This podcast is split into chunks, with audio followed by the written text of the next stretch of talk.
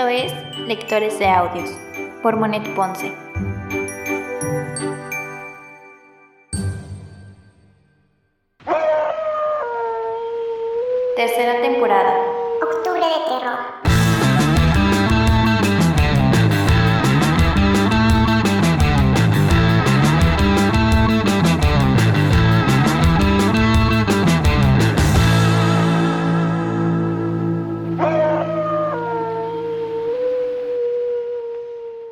Lectores de Audios Podcast únicamente narra las historias dentro de este libro.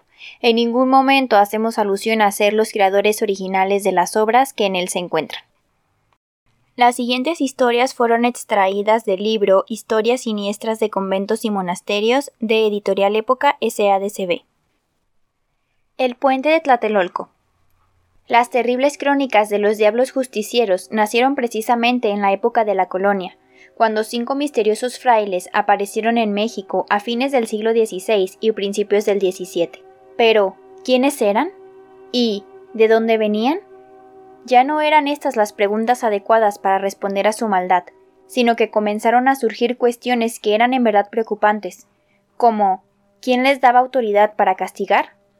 Lo único cierto es que, de acuerdo a los cronistas de la época, la primera vez que se tuvo noticias de ellos fue a raíz de que se supo en México que había fallecido el rey español Felipe II, y que lo había sucedido su hijo Felipe III. Transcurrido el luto oficial, se celebraron grandes fiestas en honor del nuevo soberano. En el Palacio Virreinal se ofreció un suntuoso baile. Entre los asistentes se encontraba el rico hacendado don Manuel Dávalos y Orbañanos, conde de Peredo, quien después de la medianoche abandonó el palacio para volver a su casa.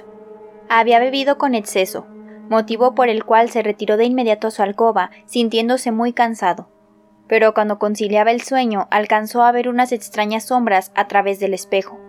Estas imágenes se hicieron cada vez más claras. Don Manuel, asombrado, se volvió para ver de qué se trataba. Los cinco monjes fueron acercándose mientras extendían acusadoramente las manos hacia él. ¿Quiénes son ustedes? Preguntó asustado el conde. Manuel Dávalos, ha llegado la hora, respondieron aquellos seres.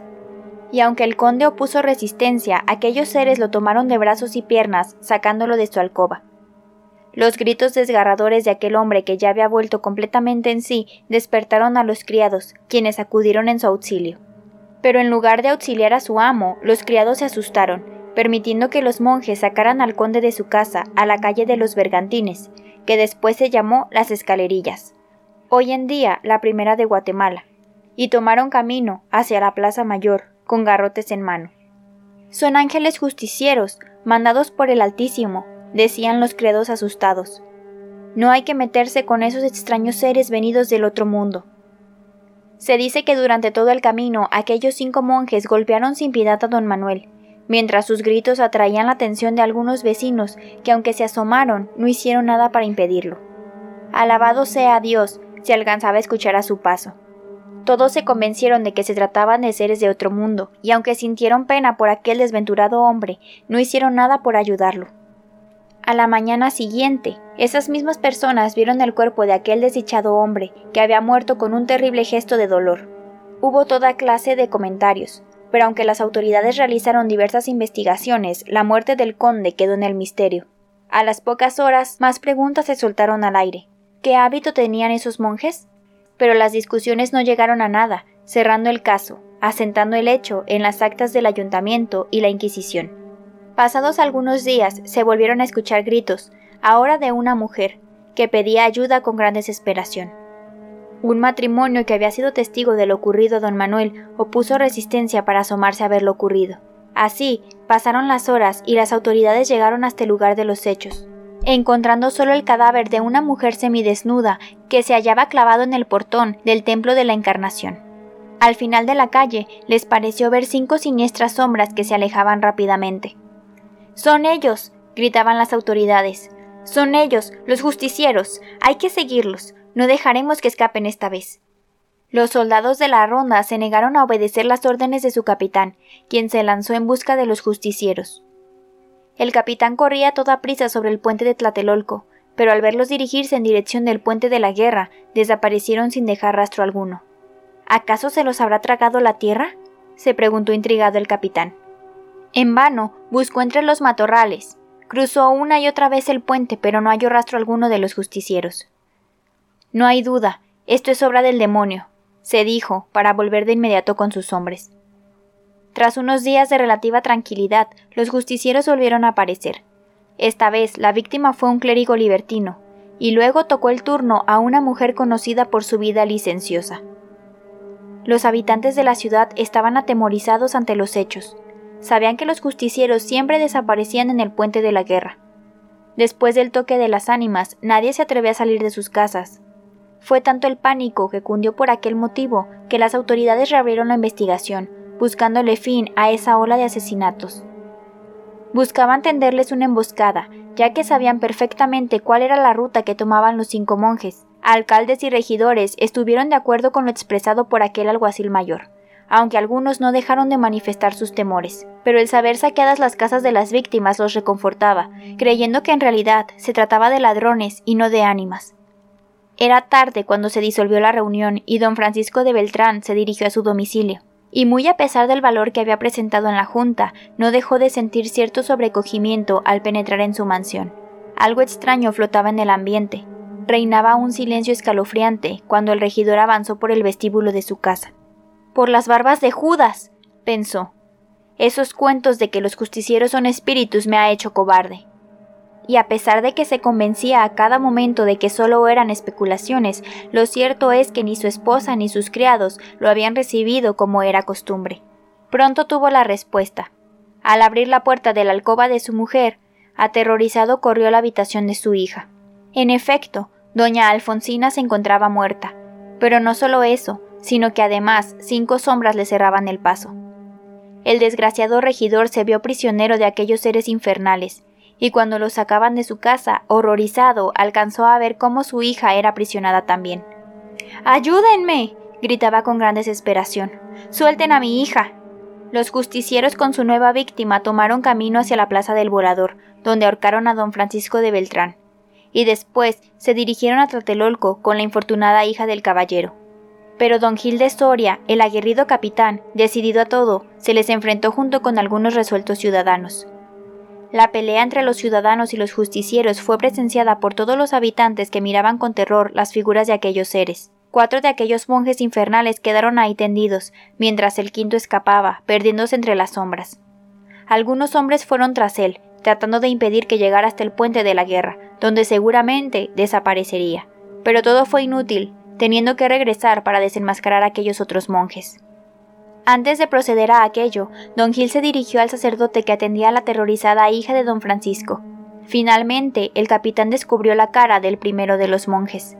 Es Enrique de Ávila, dijo sorprendido, a quien su padre echó sin patrimonio de su casa por sus desmanes. Descubrió entonces al segundo, para mirar a don Alonso de Castoviejo, otro joven descarriado a quien su padre hacía en Veracruz. El tercero se trataba de don Santiago, pero el asombro fue extremo cuando descubrieron al cuarto.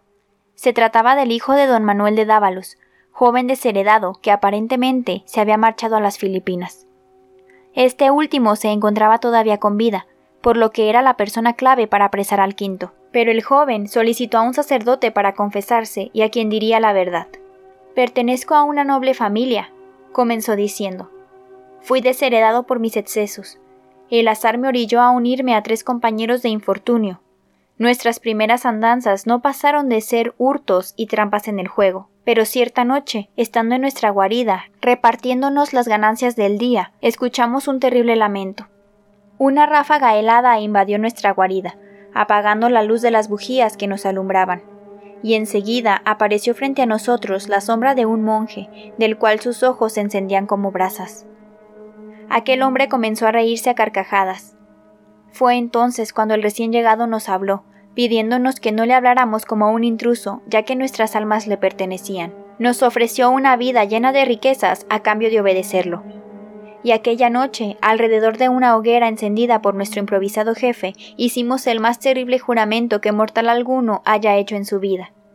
Así, juramos pervertir todas las almas posibles para acrecentar su gloria. La primera víctima fue escogida por mí mismo, porque odiaba a mi padre. Pero hoy estoy arrepentido. Perdóneme, padre, concluyó el joven, ahogado en llanto. Mas cuando el sacerdote levantó las manos para pronunciar las palabras de la absolución, una horrible carcajada se dejó oír entre el viento. Pronto, padre, añadió el joven, viene por mí, padre, perdóneme. El moribundo lanzó un alarido, sin haber oído las palabras del sacerdote. Fue así como dejó de existir. Los cadáveres de los cuatro hombres fueron colgados y expuestos en la plaza del volador para escarmiento de quienes quisieran seguir sus pasos. Pero don Gil de Soria no quedó conforme con aquello. Estaba seguro de que el demonio buscaría la manera de volver a hacerse de adeptos para seguir adelante con sus fechorías, por lo que fue a consultar a cierto piadoso ermitaño. El padre Fray Ruperto de Sosa dio al capitán un frasco con agua bendita y una oración escrita en un pergamino. Le dio instrucciones de que en cuanto viera al ser arrojara sobre él agua bendita y rezara en voz alta la oración. Así, don Gil abandonó la ermita situada en la calzada de Iztapalapa y regresó a la ciudad decidido a llevar a cabo las instrucciones de Fray Ruperto. Varias noches permaneció apostado en el puente en espera del monje infernal. Pero no fue hasta una noche en que no había luna cuando el despiadado ser se apareció. Don Gil lo aprisionó con el cortón de San Francisco y así lo condujo hasta la ciudad. Se quedó en vela vigilando al ser maléfico, con la única intención de llevarlo al día siguiente con Fray Ruperto para que él se encargara de expulsarlo para siempre del mundo. Sin embargo, en cuanto apareció el primer rayo de luz, los altos mandos le exigieron que lo entregara al tribunal de la Santa Inquisición.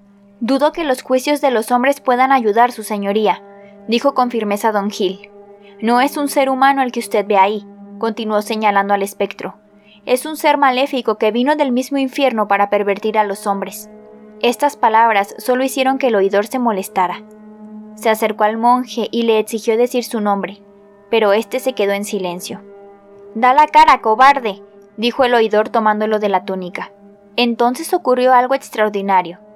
Al levantarle la capucha solo se veía un resplandor rojo, pero aquel ser no tenía rostro, era como si la túnica estuviera en pie sola. Exijo que lo descubran todo, continuó exaltado el oidor.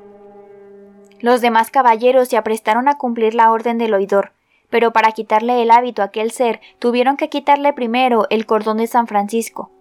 Fue entonces cuando el maléfico lanzó un grito desgarrador, dejando caer la túnica al suelo. Se ha ido, gritaron los presentes. Hemos dejado escapar al demonio. Dios se apiade de nuestras almas. Aquella noche volvieron a aparecer los justicieros, pero esta vez ya no eran seres vivientes, sino las almas corrompidas de los cuatro caballeros que hicieron el horrible juramento al Señor de las Tinieblas. La desafortunada víctima fue clavada en un madero en la plazuela de Loreto, sin que nadie se opusiera, ya que esa noche el temor no solo fue por los gritos aterradores de la mujer apresada, sino que además pudieron ver a los cuatro justicieros totalmente descarnados. Esa misma noche la hija de don Francisco de Beltrán acudió en busca de don Gil, quien permaneció impotente en su hogar. Debemos volver a apresar al demonio, dijo la joven. Estoy segura de que el agua de San Ignacio y el cordón de San Francisco serán nuestras armas. Sin más armas que aquellos sagrados objetos, doña Catarina y don Gil fueron al puente de la guerra a esperar a los malditos justicieros, y tardó mucho en que las cinco fatídicas sombras salieran de la sequía. Su aspecto era en verdad aterrador, estaban completamente descarnados, y al quinto solo se le apreciaban los ojos rojos. Cuando estuvieron cerca, los valerosos hombres tomaron el agua y la arrojaron sobre ellos. Unas cuantas gotas fueron suficientes para inmovilizar por unos instantes a aquellas almas perversas. Situación que fue aprovechada por don Gil, que rápidamente tomó el cordón de San Francisco y los apresó con gran fuerza. De inmediato, doña Catarina llevó hasta el lugar madera de árboles crecidos en conventos y sagrados recintos, y con ella prendieron fuego a los seres infernales. Solo ellos presenciaron el espectáculo espeluznante de los cinco demonios que ardían entre alaridos y gemidos. Cuando solo quedaban cenizas de los hábitos, doña Catarina y el capitán las recogieron cuidadosamente, colocándolas en el frasco que contenía todavía un poco de agua bendita de San Ignacio. Finalmente se cuenta que las llevaron a la capilla del convento de la Concepción, donde permanecieron por muchos años, hasta que cierto día desaparecieron, sin dejar rastro alguno.